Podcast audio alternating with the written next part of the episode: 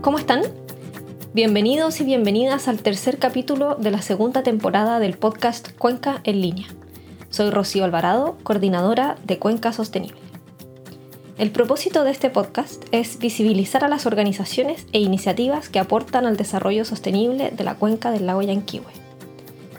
Valentina Orrego, directora de Veo Más, conversa con Manuel Rosas, fundador de Cura Biotech, empresa de biotecnología que opera en la comuna de Puerto Varas, quien nos cuenta sobre los desafíos y dificultades de ser una empresa que trabaja en el campo de la ciencia y por qué se definen como una organización de rebeldes con causa. Hola Manuel, muchas gracias por, por, aceptar nuestra invitación a conversar y abrir posibilidades para la cuenca. Quisiéramos partir por lo primero. Manuel, cuéntanos ¿Qué es Cura Biotech y cómo nace? Ya, pues hola Vale, gracias por la invitación. Feliz de, feliz de estar acá. Cura Biotech es una empresa de biotecnología. lo que hacemos es aplicar biología molecular para hacer productos con valor agregado que podamos vender en todo el planeta. Nace de una idea que era como se podía generar valor de los desechos de la agricultura, que era como algo de la zona. Y con, esa idea empezamos a tener éxito ya hace 7, 10 años atrás empezamos a tener éxito cuando yo me vine con mi familia desde Santiago, pensando en hacer esto, seguimos estando buscando, buscando formas de, de, aplicar este concepto y transformarlo en una realidad. Y así empezó a agarrar vuelo. No voy a ir mucho al detalle del producto, pero hoy día lo que hacemos, hacemos como enzimas que son unas proteínas o también hacemos unos kits de testeo que se usan en análisis de laboratorio en todo el planeta. Ya hemos exportado más de 14 países, tenemos distribuidores en tres continentes, tenemos oficinas en Estados Unidos, tenemos gente trabajando en Estados Unidos. Somos más de 50 personas. El 50% de estas personas, de hecho, más del 50% de estas personas son científicos, que van trabajando en distintas partes de la empresa, pero todos desde un origen científico. Y de todo eso en Puerto Vara, aunque también tengamos gente trabajando en Estados Unidos. ¿Y por qué? ¿Por qué en Puerto Varas? ¿Por qué, ¿Por qué no en Santiago? ¿Por qué no en California? ¿O en donde están nuestros mayores clientes en Norteamérica? Es porque, porque queríamos, como una, una suerte de, rebeldía, demostrar que el concepto era, era real. Cuando partí con esto, yo tenía un socio y nos dábamos cuenta que, que la tecnología ya había abierto el planeta. Tú realmente podías como conectarte con todo el planeta desde cualquier parte en la medida que tuvieras un buen internet y estuvieras dispuesto a viajar cuando fuera necesario. El resto se iba solucionando con el tiempo. Y la verdad que fue agarrando vuelo. Y hoy día yo creo que estamos contentos. O sea, han dado, han dado. Hoy día estamos vendiendo a los dos mayores laboratorios del planeta. Le vendemos a los laboratorios de, deportistas de la Olimpiada, le vendemos al FBI, le vendemos a policía en todo el planeta porque tiene, tiene aplicaciones forenses en nuestros productos. Y hace ya este año empezamos también a vender este kit de testeo para el COVID, porque nos dimos cuenta, o sea, ya estábamos desarrollando que, test genético y empezamos a desarrollar también test de, de COVID para también apoyar al país. Y ya estamos exportando a Sudamérica estos test porque nos dábamos cuenta que se venía una, necesidad de manufactura nacional que no existía. Que no existe en Santiago tampoco, que no existe en el norte. Y nos dimos cuenta que nosotros éramos quizás las dos o tres empresas que podíamos hacer test para COVID del país. Y así estamos hoy día. Manuel, wow, así onda como que me dejaste sin palabras. Eh, por, por, todo, por, por, el COVID, que me llama la atención como, o sea, el COVID acaba de aparecer, como que en un abrir y cerrar de ojos ya están con, con KIT, como, como hay un poco poniendo el énfasis como en la innovación sobre la innovación. Y me encantó esto de la rebeldía, de la rebeldía de emprender y, y desarrollar innovación desde donde no se supone o no estábamos acostumbrados a que, a que existiera. Y, en ese sentido, en esta experiencia que han tenido durante esto ya mm, casi 10 años, ¿qué ha sido, a tu juicio, como mm, la mayor barrera o lo más complejo de esta rebeldía, de este hacer empresa en el lugar más loco, no donde está siempre este tipo de empresa? ¿Qué ha sido para ustedes lo más complejo? O lo más desafiante, no sé. Nosotros nos definimos como rebeldes con causa, porque la, rebeldía por rebeldía es, es estúpida, la rebeldía con un sentido puede realmente generar cambio.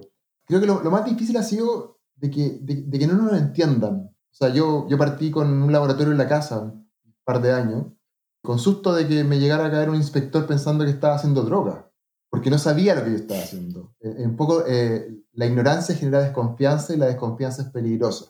yo diría que eso ha sido lo más difícil. Eh, el país no está hecho para la biotecnología. ¿Por qué? Porque hasta ahora siempre ha tenido industria extractiva. O sea, el salmón tiene 30 años. Antes de eso no se entendía y, ya se tuvo que transformar en una gran industria para que hubieran cambio legislativo y todo el tema de impuestos y todo el tipo de permisos y aún así siguen pagando costos de empresas relativamente nuevas contra otras más antiguas como la agricultura. Escucha, imagínate lo que es biotech, porque cuando estáis solo o, o eres de los muy pocos en el país que están haciendo cosas de manufactura biotech, te pasa lo mismo. Eso es como un poco lo, lo más difícil. Eh, eh, eh, también es que no tenéis servicios tenéis que crearlos, tenéis que ser un poco más artesanos de lo que son nuestros competidores que están en países desarrollados. Mm. ¿Y cómo ha sido para ustedes como armar este equipo? Este equipo de casi 50, 30 personas, 50 personas, no me acuerdo cuánto dijiste. 50, hoy día 50. Además, es, un equipo, parte de él muy especializado. ¿Cómo ha sido para ustedes armar un equipo estando acá? Escucha, inicialmente fue muy difícil. Inicialmente era muy difícil porque no nos habíamos validado. Era, era, todo, era, era una idea loca, por lo tanto los primeros eran, estaban un poco más locos. Después empecé a generar como, ya cuando empecé a demostrar que funciona, empecé a generar como un, un efecto como de exponencial. Porque hay mucha gente que se quiere ir de Santiago o que se quiere ir de, otras provincias, porque de hecho hay varios que trabajan en cura que son de, no Santiago, sino que son de otras regiones. Hay un par que son de otros países.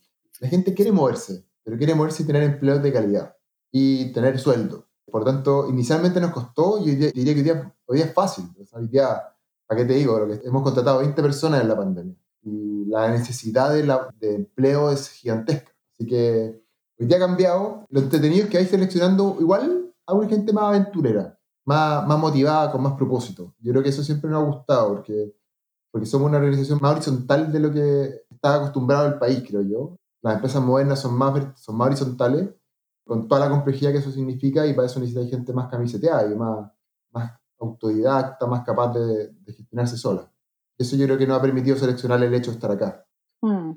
Tú mencionaste ahí una, una palabra que, que, para mí en lo personal tiene mucho, mucho poder, que es el propósito. Como tú, tú dijiste hoy aquí, también estamos llamando a gente que, que quiere trabajar en una empresa con propósito. Y usted, además de ser súper particulares respecto a la industria en la que están, por lo que veníamos hablando, tú mismo decías, y, oye, en Chile casi no hay empresas de biotecnología, es una industria que, que está en otros lados, que, que, si lo dijera bien como brutamente, es como una industria de la NASA, ¿sí? Como algo que tiene que ver como con, con, con otro mundo.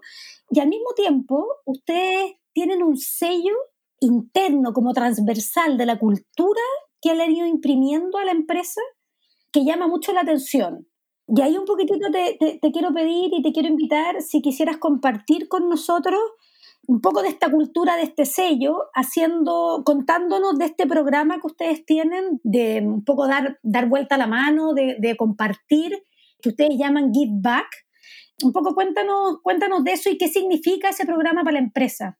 Ya, mira, la filosofía inicial de, de, de, este proyecto parte porque, porque nos damos cuenta que el país, el grupo humano, es un organismo que, que necesita distintas partes y necesita las empresas que generen plata porque con la plata va generando otras cosas. Pero en la medida que trabajamos y conversamos juntos, somos como sinérgicos. En la medida que nos separamos o van generándose... La generación de plata por plata es, una avaricia innecesaria. la generación de recursos permite realmente hacer cambio y mejora. Cura se gestó también en Puerto Varas, ¿por qué? Porque nos damos cuenta que necesitamos otra, otro tipo de industria que no fueran destructivas o extractivas, como la del valor agregado. Eso nos iba a permitir generar recursos para apoyar otras iniciativas. Eh, el give back parte en eso. El, el give back es como, yo, yo tengo una empresa inserta en un ecosistema, yo le estoy sacando plata al ecosistema quiero poder colocar esa plata donde vamos viendo que nos hace sentido a nosotros como personas dentro de la empresa. Para eso lo que hicimos fue como, nos juntamos como equipo y, y definimos en qué verticales queríamos marcar un impacto. Y, y, esto también con la convicción de que tenemos que, en nuestra vida nos tenemos que desarrollar como profesionales, pero como personas. Lo que a mí no me gustaba cuando pensé en esto era, no quiero que las personas en el trabajo sean tremendos profesionales, pero tengan que salir del trabajo para ser tremendas personas. Quiero que puedan venir a trabajar y ser tremendos profesionales y personas a la vez. Y por eso que si que la empresa le va bien, ellos pueden llevar a cabo estos proyectos. ¿Cómo funciona? Es que están estas tres verticales que definimos como equipo hace ya cinco años atrás, que son sustentabilidad, infancia y educación. porque eran las tres que, que, más nos importaban, porque creemos que hay que enfocar los esfuerzos siempre en algo. Eh, hay muchas necesidades, pero, pero hay que ir enfocando solo en donde más tú puedes impactar y, por, y, donde a ti más te duele, o donde a ti más te hace sentido. Lo que hacemos es que una o dos veces al año, ahora estamos en pandemia, así que lo estamos haciendo un poco más repetitivo, y de hecho incorporamos una cuarta vertical ahora en la pandemia que se llama pandemia, porque nos dimos cuenta que venían muchos dolores como spot, muchas necesidades spot que en verdad eran relevantes. Lo que hacemos es que, que cualquiera del equipo, yo no, sino que el resto del equipo puede traer iniciativas de fundaciones, puede traer iniciativas de juntas de vecinos o de personas que se juntan y que calcen en alguna de estas verticales y se la presentan al resto del equipo en un momento dado. Tienen que mostrar toda la información, tienen que ser proyectos que tienen una durabilidad acotada de un año, cerquita, y tienen que tener metas súper medibles. Porque acá lo que hacemos es aplicar como el conocimiento de empresa en lograr logros como sin fines de lucro. Pero no perder ese pragmatismo de la ejecución porque es importante para poder lograr resultados. Y ya llevamos tres, cuatro años, hemos apoyado hartas cosas y ojalá que cada vez más, esté agarrando vuelo. ¿De dónde sacamos la plata? Bueno, un 2% de las ventas brutas se va para esto. Y si logramos certificados de donaciones, podemos aumentar más todavía. Todo, todo lo que nos devuelve los impuestos, lo reinvertimos en el, en el el próximo año. Cuando no descontamos con, con las donaciones, sino que permitimos aumentar la plata que donamos. Hemos apoyado Fundación Niños Primero para, para que llegara, hemos apoyado a Equinoterapia, desarrollamos un, un documental sobre el río Maullín para, para, apoyar como todos esos esfuerzos que están haciendo, por ejemplo, con, con Legado.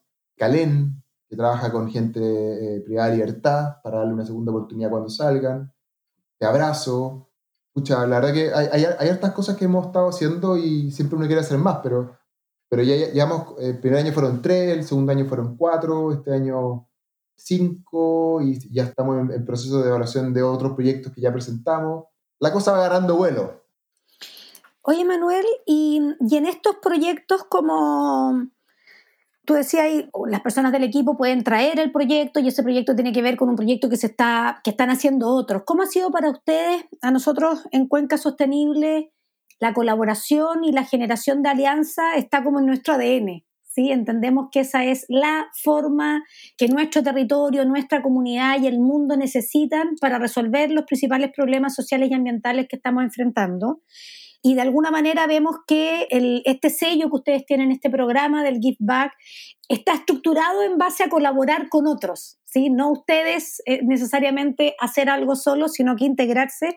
Entonces, si nos pudieras contar un poco cómo, cómo ha sido para Cura Biotech y para ti, como el colaborar con otras organizaciones, qué virtudes o qué, qué ganancias le ves y, y, cuáles son las complejidades, porque también tiene sus complejidades colaborar o generar alianzas con otros. Sí, aquí es muy importante que, por ejemplo, ya, yo soy Juanito yo trabajo en Cura me importa, por ejemplo, eh, la sustentabilidad. Quiero plantar, ah, también apoyamos a mi parque, de hecho, y quiero plantar 10 eh, árboles en esta, en esta plaza.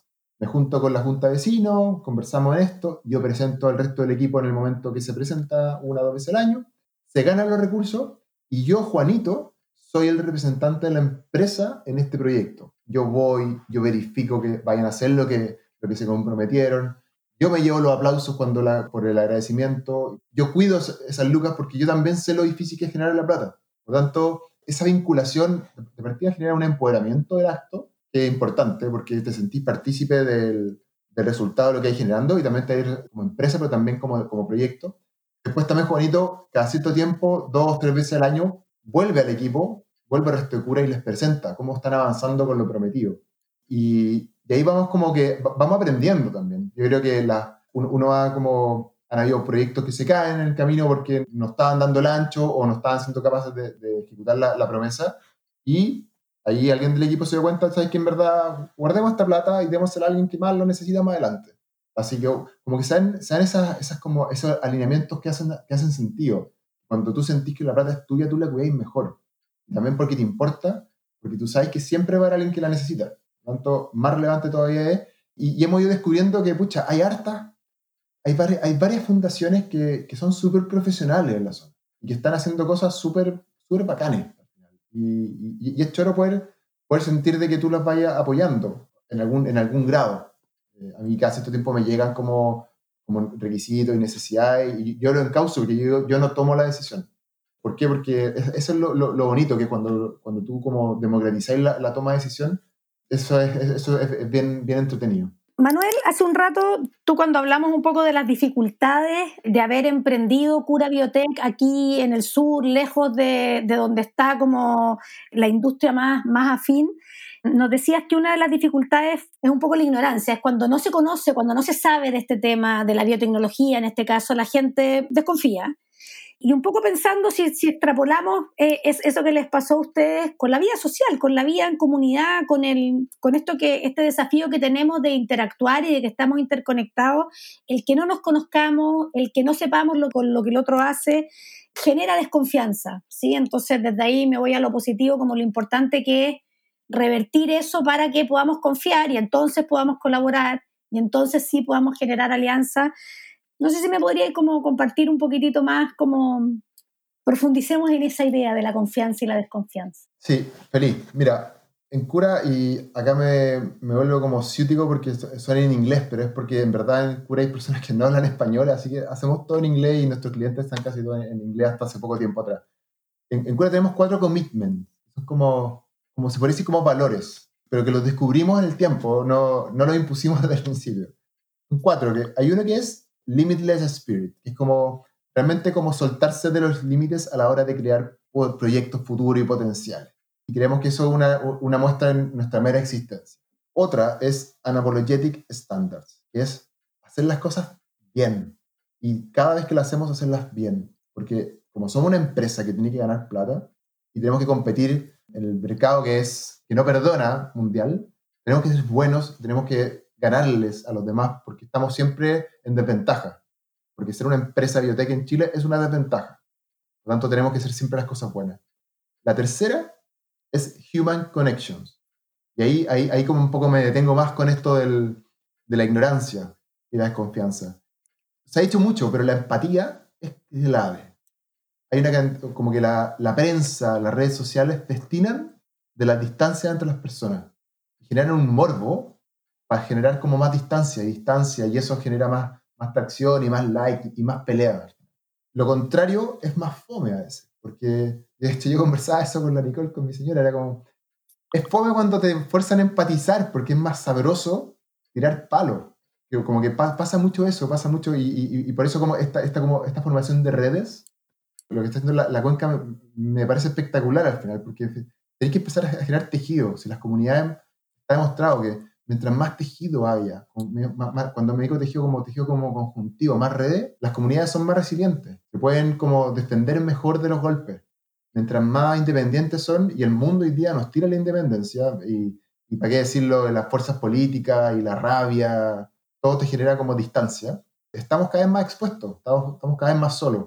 Por eso que el conectarse con las personas a todo nivel, a nosotros como empresa en estos momentos de desgaste, es una, es un desafío mantenernos como conversando. También como, como una comunidad más allá de la empresa, como cómo nos conectamos con el resto, también es un desafío. O sea, el hecho de ser una empresa privada genera el tiro como una desconfianza. El hecho de, no sé, hay, siempre, el, hecho de ser una fundación te genera el tiro una idea de como falta de, profesionalismo, Por eso es tan bueno como ir conversando.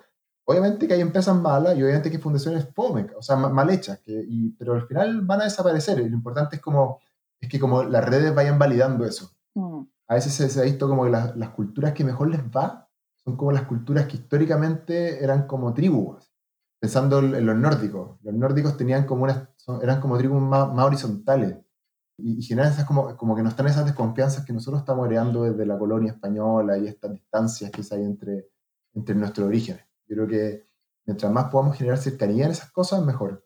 El último, el último valor que tenemos, commitments, es el give back es lo que ya hemos conversado, pero ahí, es donde entra un poco esta ignorancia peligrosa, como distancia del otro. Me quedo con, para cerrar, me, quedo con, con, esta última parte de la conexión y, y, de cómo, de la importancia de conocernos, de conversar, que es un poco también una de las inspiraciones de que Cuenca Sostenible exista y que haya nacido, que es cómo cómo nos sentamos a conversar, cómo visibilizamos y le mostramos al resto del sur de Chile que existe un cura biotech que muchos no conocen, cómo mostramos a lo mejor una junta vecino o una, o una persona común y corriente que está llevando adelante un proyecto o una iniciativa que tiene un aporte que va más allá de sí mismo. Y sin ir más lejos, este podcast no busca más que conversar y acercar a partir del conocernos y de qué es la base para poder confiar en, en otros. Así que te agradecemos muchísimo, Manuel, por esta conversa, por estas reflexiones. Te agradecemos por la rebeldía de estar haciendo pura biblioteca acá. Y esperamos que mm, se vienen solo muchas oportunidades de trabajar colaborativamente en pos de una cuenca sostenible eh, de manera integral. Eh, entonces esperamos que podamos hacer cosas interesantes y que tengan mucho sentido juntos. Feliz, gracias por la invitación, súper entretenido. Y, y, yo también lo siento, siento como esa, esa como efervescencia progresiva que tenemos en la zona como que se va juntando cosas choras, cosas buenas, así que qué bueno que estas vayan como mezclándose, juntándose y conversando porque así se van potenciando. Feliz. Mucha suerte. Totalmente. Muchas gracias Manuel y eso. Si quieres saber más sobre Cuenca Sostenible, nos puedes seguir en arroba Cuenca Sostenible en Instagram y Facebook. Muy atentos y atentas al próximo capítulo. Nos escuchamos pronto, que esté muy bien.